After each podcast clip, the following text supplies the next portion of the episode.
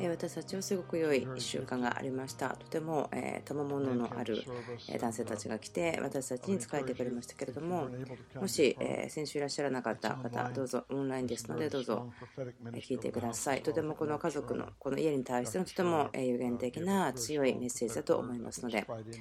YouTubeのようですね、どうぞ聞いてください。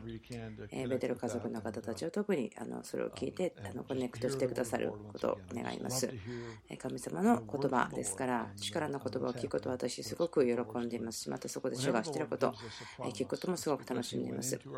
その主が私たちに言葉をくださるときはそこに約束がありますね。主は将来から私たちを見て、私たちがそこに達成するためにその言葉を通して導いてくれますね。彼は見て、言葉を通して私私たちがそこに行くことができるようにしてくれます。そのような感じです。私たちはみんな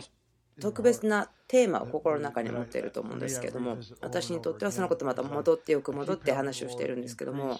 そして主がそのことを個人的な経験を通して主が増やしたりまた理解を増やしたりそしてまた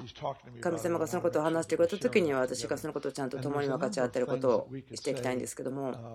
そのことからいくつかのことだと言えることがあると思うんですけど例えばチームとして私たちは、えそのカルチャー・オブ・オーナー、その誉れを与えるということだったり、またその奇跡、その印不思議を普通のクリスチャンの人生ですよとか、そんなことがありますね。そしてその目的というのは、まあ、いろんなこと、それを何回か書いてきて話をするんですね。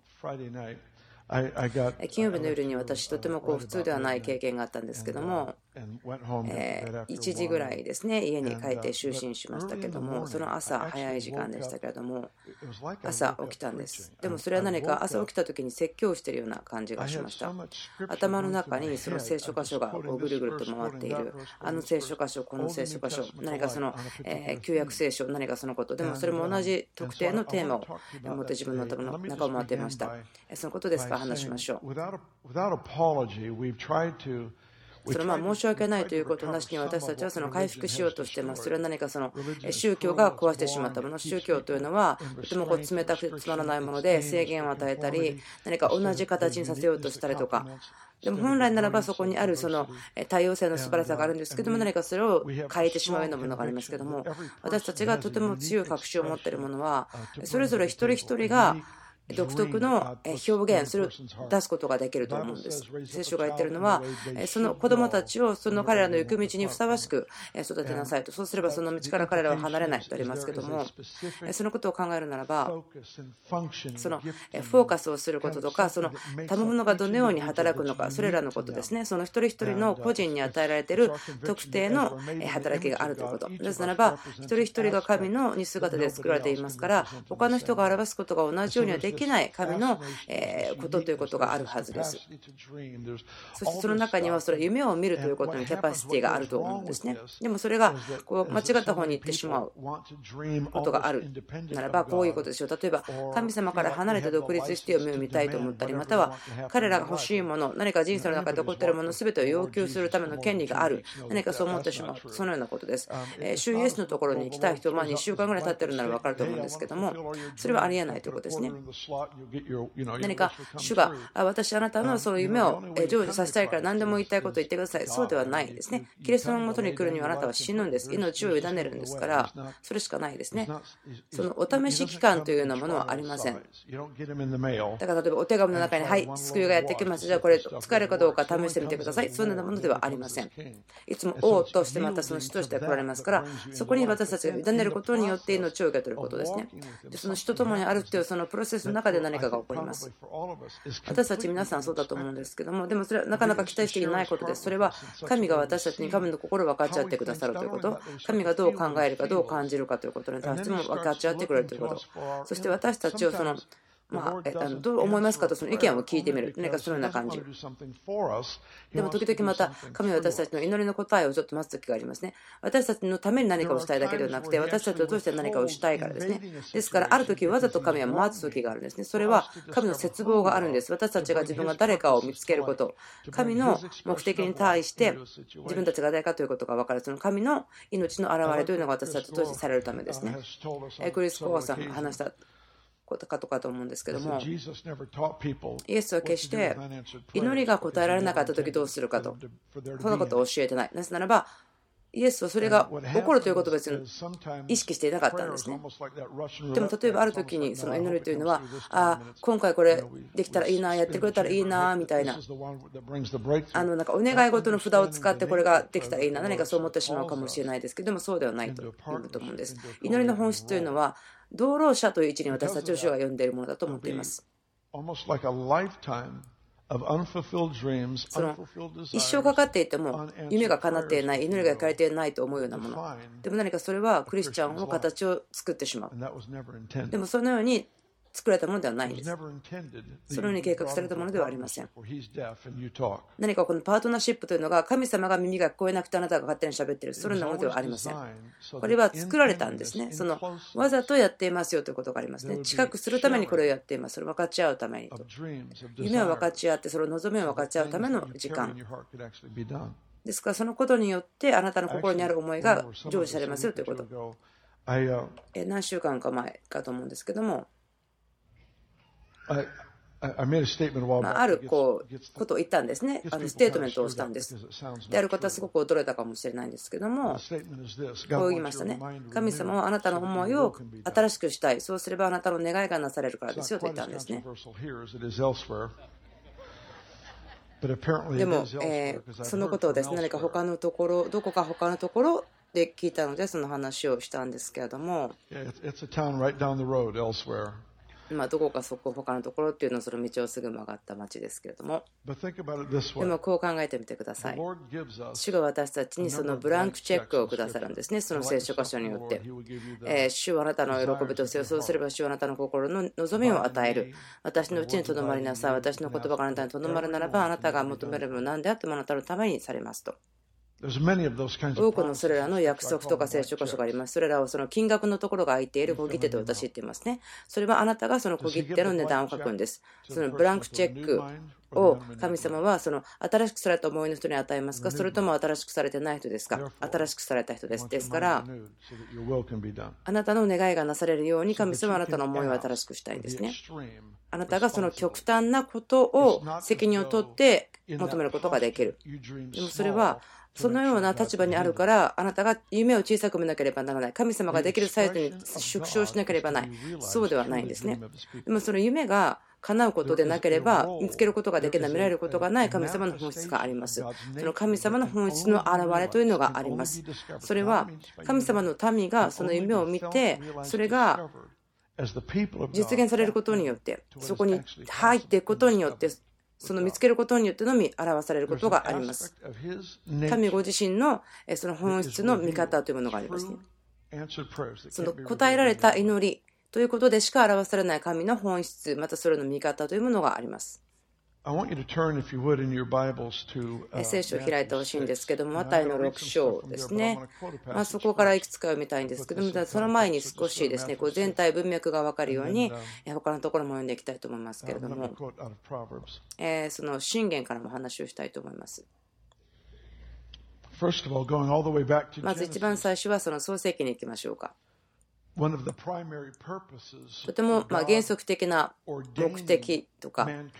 神様が人類をえ任命したこと、関係だけではなくて、神の代理人として表す、その人が触れたもの全ては神の秩序の中に入るということ。あなたと私はそこから進んでいくんですね。それを実践しているんですね。まあ、もしかしたら軍隊的な表現かもしれませんけども、私たちの人生を通して、神からのオーダー、神からの秩序というものを解放していきます。それはとても深い意味のあるような旅だと思います。その創世記の初めのあたりですけども、人類の計画のアウトラインのようにも感じますね。すべてのものが神様の、えオーダーの下で繁栄する、増える。そしてそのオーダー、秩序というのは、その罰するものとか制限するものではなくて、そのオーダーというのは、神との完全な交わり、そして神様の本質というのが私たちを通して表されるのを見るということ。何かあなたから出てくるもの、例えばあなたがキリストに来る前に麻薬中毒者だったとしましょう。誰かがあなたにただの麻薬を持ってきてどうぞというかもしれないけども、でもあなたはもう6ヶ月使用していますから、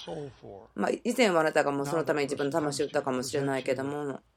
でも6ヶ月後の今、そのただで麻薬をあげますよと言われても、あなたの本質、キリストにある本質がありますから、大きな問題ではないんですね。ノーということができますね。で、その時にあなたがしたことは、敵があなたに向かって、あな王国、またそのあなたがその王国の王としてあるその働きを縮小化させるような働きに対してノーだと言って、神からの秩序を置いたんですね。あなたからのその権威を用いてノーと言ったんですね。でですから、毎回私たちが死に対してノーと言って、神様がしたことにはいというときに、それはあなたのその王であることということが表されているんですね。あなたの足元にもたらされるんですね。わかりますか？そのこと私最近起こったんですけども、まあえガソリンスタンドのそのトイレに行った時なんですけども、えアダルトの雑誌のようなものがありましたね。今正直に言いますと、別に自分はそれでこうアピールされたものはなかったんです。もちろんそれはすぐ破壊されなければいけなかったので壊しましたけども、その中身をチェックして、ああ、これはどんなものか調べてから捨てようと、そんなことしなくてももちろん良いんですね。ボーナスポイントないですから、そんなことやっても、もうすぐあの捨てることできますよね。で、それを壊したんですけども、なぜでしょうか？なぜならば、それは敵のキャンプからををこう縮小化する、弱くするために送られているものですね。私、王ですよ。あなたも王ですから。そして王は人々を、え支配するものではなくて、王様というのはよく人に使えるもののためにありますから、私たちはその御国を攻撃してきたもの、それを戦うんですね。何かその王国、誰か他の人々を弱めるために送られたものですから、それを破壊するのはその喜びとか特権になると思います。誰か他の人の人生を打ち壊すために送られたものをその破壊するというのは素晴らしいことですね。そしてその上に乗ってしまって私たちはノーというんですね、王として。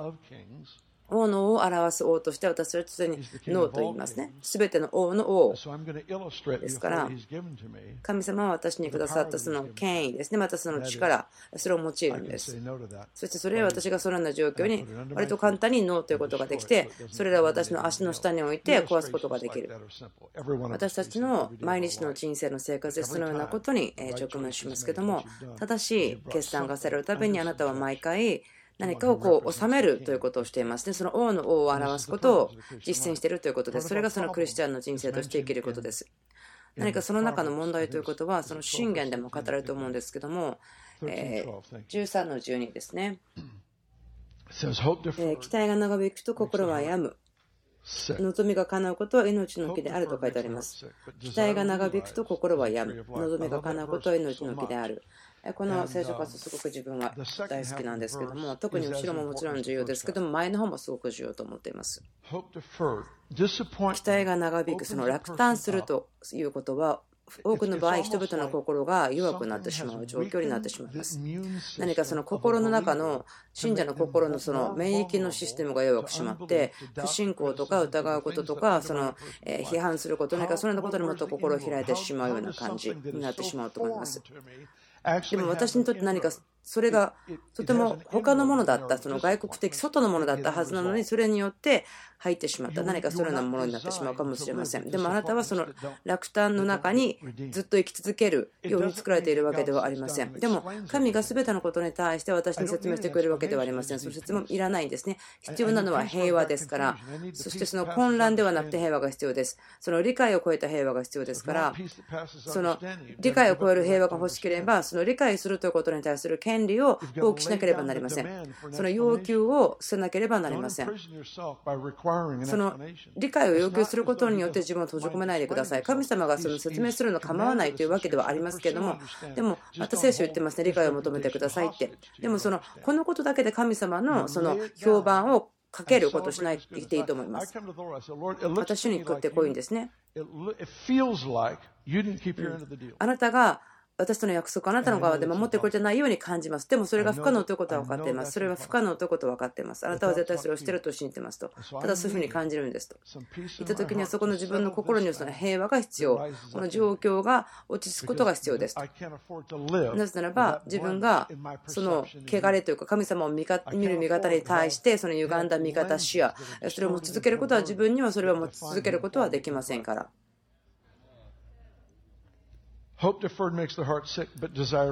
期待が長引くこと心は病む。望みが叶うことは命の木である。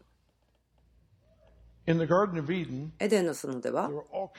たくさんの木がありましたけども2つの木だけがどのような木か分かっていましたね。他と違うんですね。でもその他は食べ物とか喜ぶのために。2本の木というのは独特な目的がありました。1つは善と悪の知識を知るための木。そしてそれは食べてはならないと言われていましたね。またもう1つは命の木ですイブが身を取ってそしてアダムも食べてはならないと言った実を食べてしまいましたしそしたら見つかりが来て命の木の前に立ったんですね。で聖書をこう言ってます。主が言われました。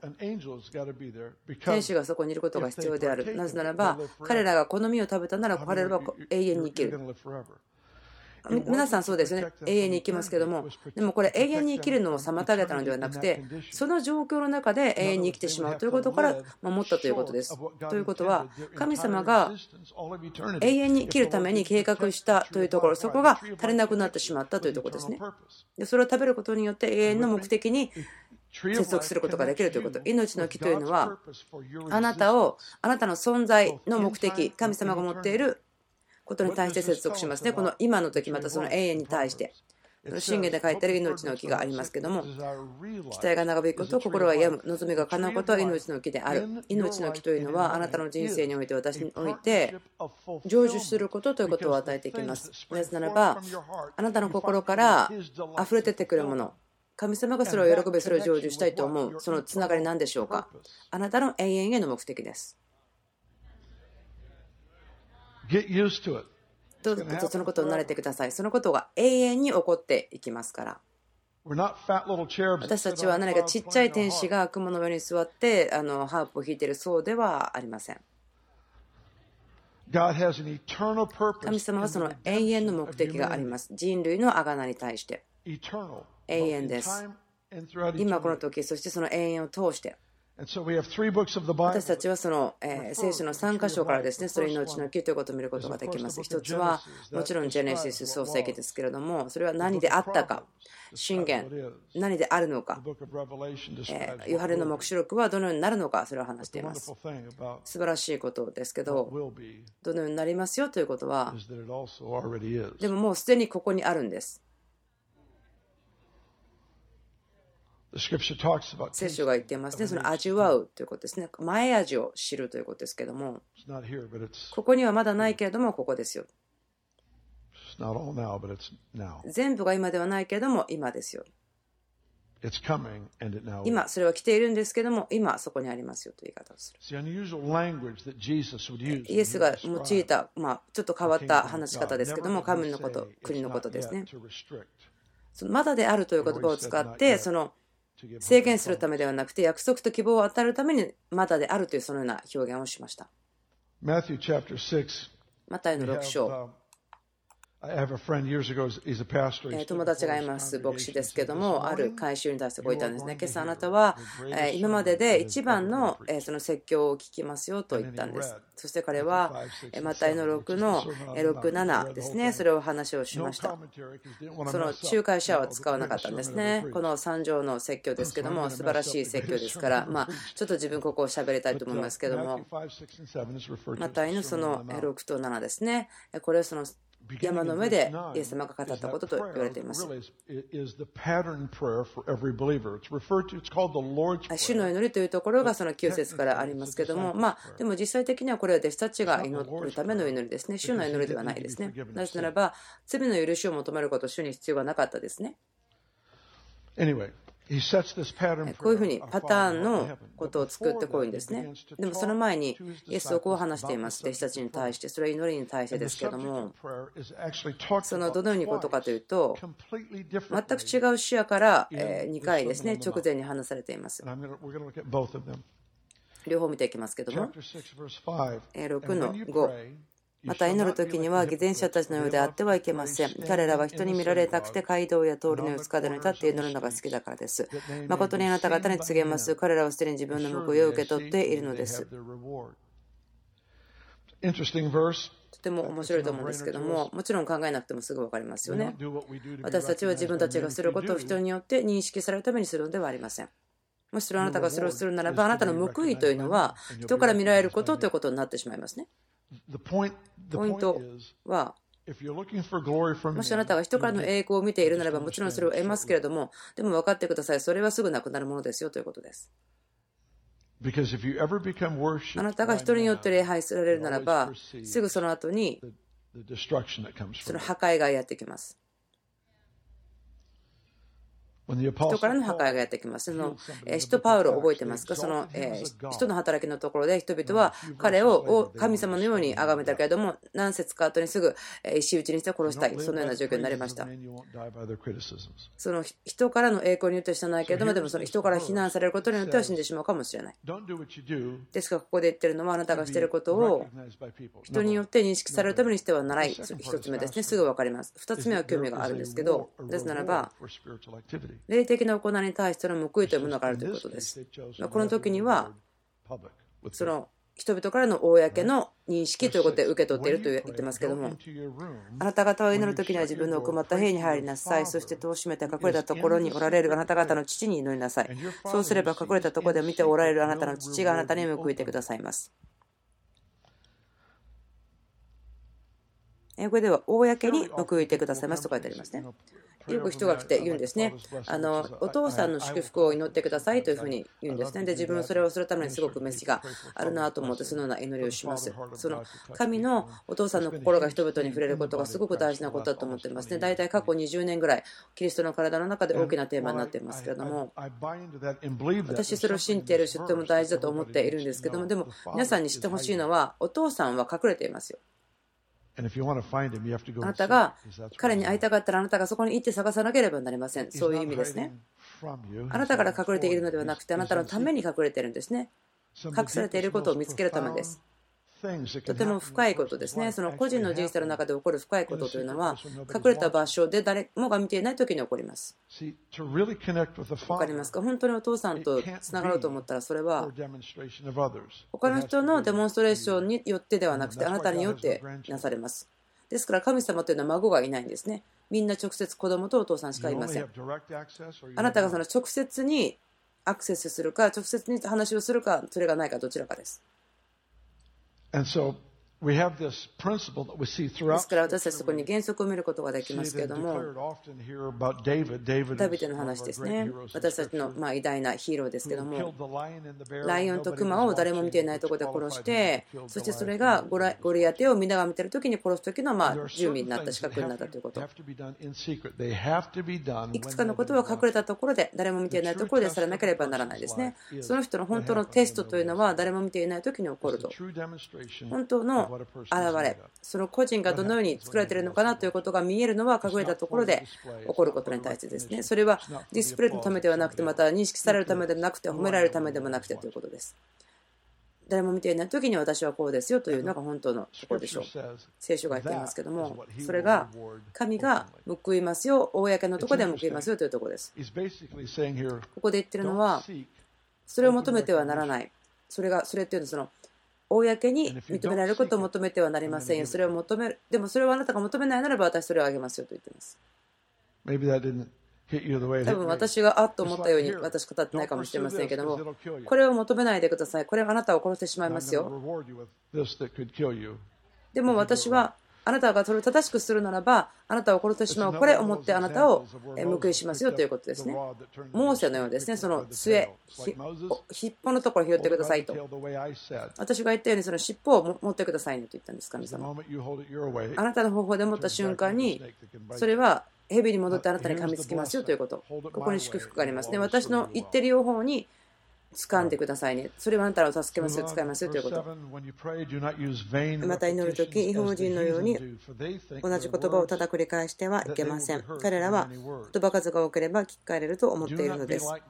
だから彼らの真似をしてはいけません。あなた方の父なる神はあなた方がお願いする前にあなた方に必要なものを知っておられるからです。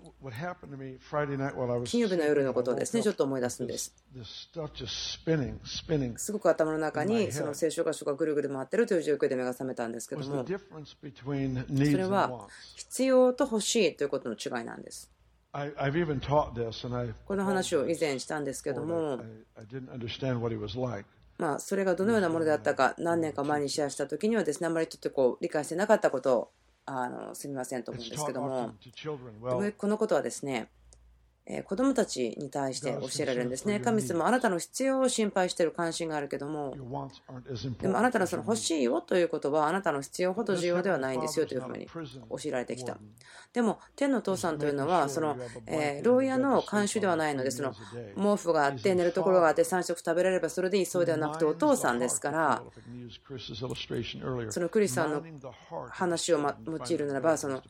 心をその手の父さんの金を置く場所、その金塊として作ってる、それのお父さんですから、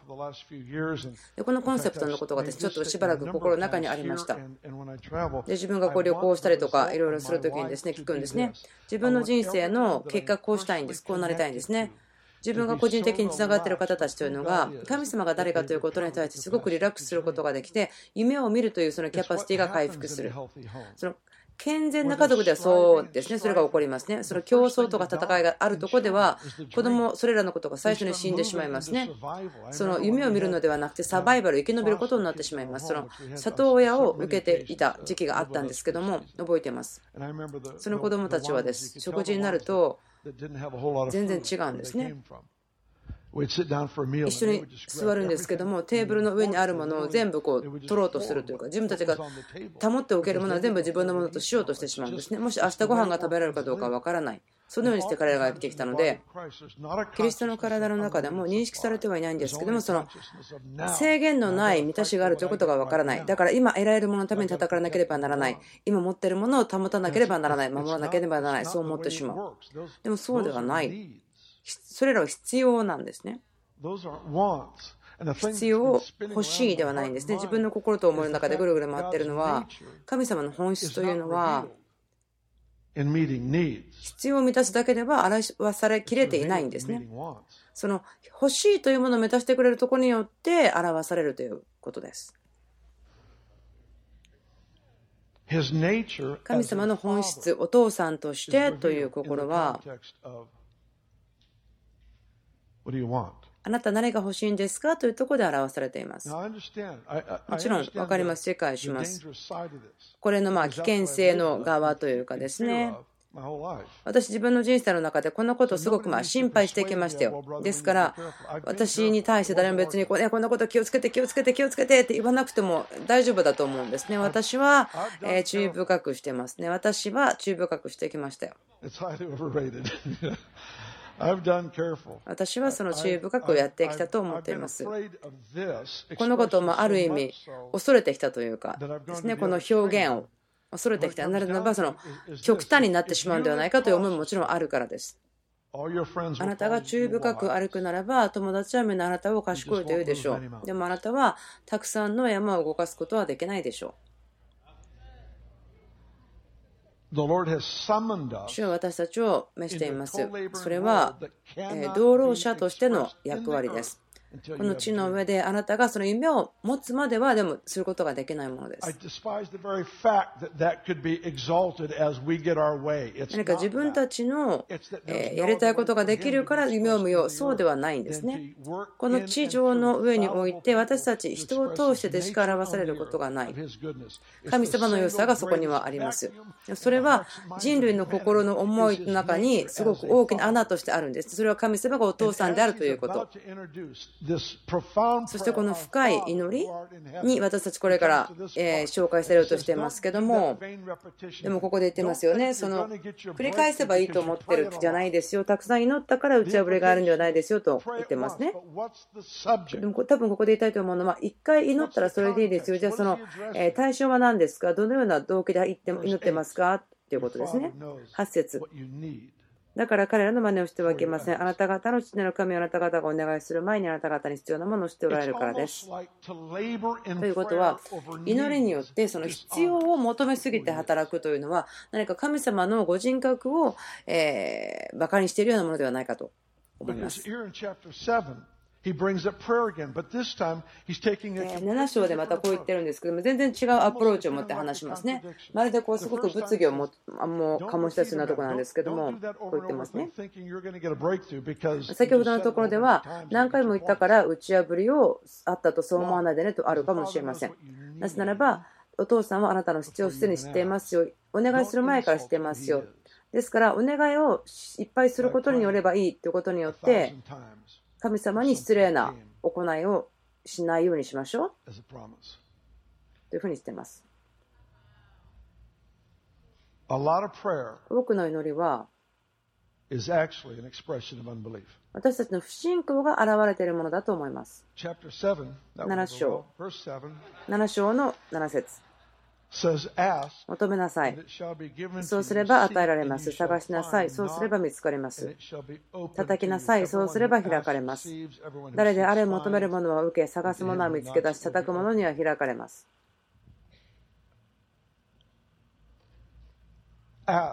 求めなさい。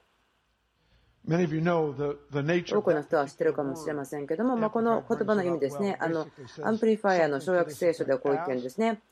求めなさい。続けて求め続けなさい。そうすれば与えられます。叩きなさい。止まってはならないですよ。叩き続けなさい。そうすれば開かれます。探しなさい。そうすれば見つかります。ポイントは1回のものではないんですね。この聖書歌詞のところでは祈りの他の視野を取り扱ってます。それ夢を見ることということですね。それ欲しいという部分に対して。時々ですね、私の心がすごく痛くなるほど求めること、すごく大事なこと。でもそれを私が今日もらうならば、それは私を殺します。賜物というのは、その人格が立ち得ることができない場所にあなたを連れていくことになります。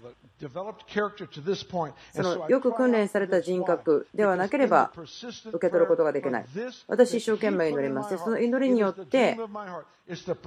神様が私の心に置いたことを祈っていることによって私自身を形作る力づけるそのそれは何かというとその十分なキャラクターを持って神様が私の祈っているものをくれた時にしっかりとそれを取り扱うことができてかえって神に栄光を与えて御国を広げるものになることができるように神様の本質というのはあなたが欲しくなる自由を持つ時に表されますそしてそこに神様とあなたがパートナーシップを持ってそれを実践していく、それを見ていくということです。その人たちのことが書いてありますね、その人の働きのとこで。彼らがイエスと言ったことがすごくはっきりした。どういう意味だか分かりますか？人々は弟子たちを見て、あ、なんかこの人たち普通の人たちですね、一般人ですね。でも、イエスと言った、一緒にいたということは分かる。そうじゃないとこんなことできないということ。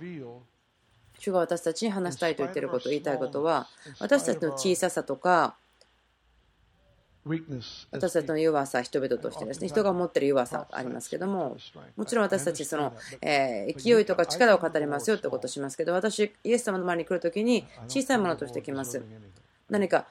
自分何も値しないですよというような心で持っていきますね。その契約書を持ってビジネスのようにしてくるのではなくて、関係、友情のために行きますね。私を動かすものによって神様が動かされてくださるためですけれども。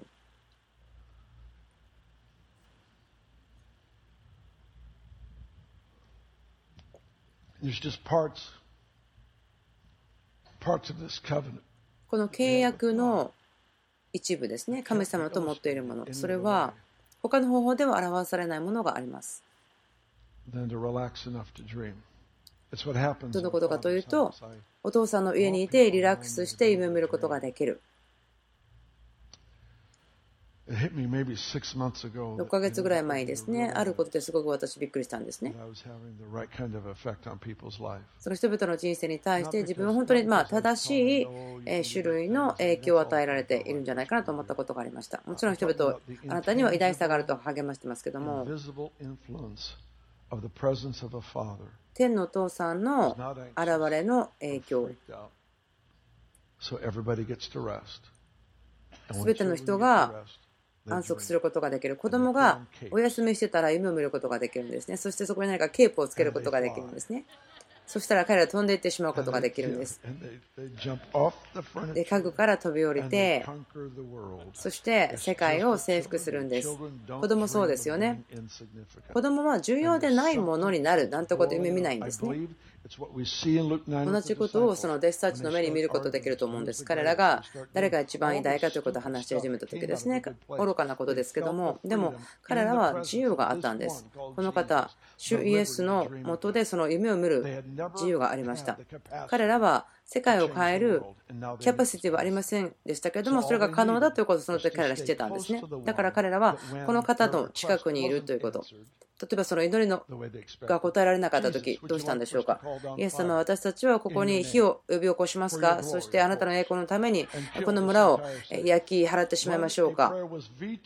その祈りがノーと言われた時にもその近くにいることができればこの不健康な部分はどこから来たんですか？って分かることができる。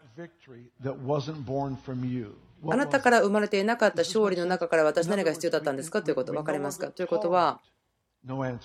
あの答えがないということに対して私たちがまあ寛大である必要はないと思うんですね。なぜ？ということを知ることができると思うんです。それを見つけ出しています。私皆さんにこれを言いますね。あなたのためですよ。あなたの家族のためですよ。あなたの子供のためです。私はこのことがその何世代にもわたって影響を与えてほしいんですね。あなたの家族、またその部族ですね。あなたの家族が罪とかいろんなことで、まあ、ぐちゃぐちゃになっている影響がある。それは全然気にしていませんね。神様は贖い主ですから、すべてのことを変えることができます。すべての一つ一つの家庭から出てくる神様の御国のユニークさ、それが見たいんです。このことを言ってる本当の理由は、まあ、あんまりよく聞こえないかもしれないですけども、このこと言っている理由は、あなたの夢が成就するためです。そしてその彼らがその夢が叶うよということがどういうことか知ってほしいんですね。その完全である素晴らしいお父さんの現れ、この地においても、それが必要です。この事柄が終わる前にすごくそれが必要だと思います。はっきりした現れ。神様がその本質を明らかに人類に表してくださることというのは、それを公に表してくださるのは、隠れたところでの勝利を得る人たち。そしてその味わうこと。自分では稼ぐことができない、ただただその恵みであるその恵み。そして神様の親切さの啓示。神様の親切さ、そしてそれによって悔い改めに導くこと、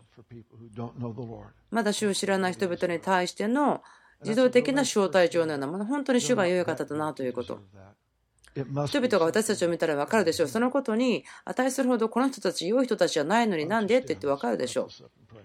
じゃあ祈りによって終わりたいと思います。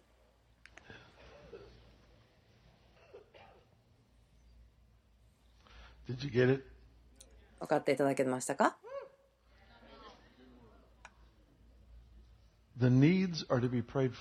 必要というのももちろん祈られるべきです。さっきの祈りのパターンですけども、イエス様がくれたものです。私たちにその日曜の糧を与えたまえと言ってますから、いやこの方も祈らないそうではないですね。私たちの会話の中に入ってくるですね。でも、ただ知っておきたいのは神様がそのことも知ってますよということです。でも私たちが必要なことは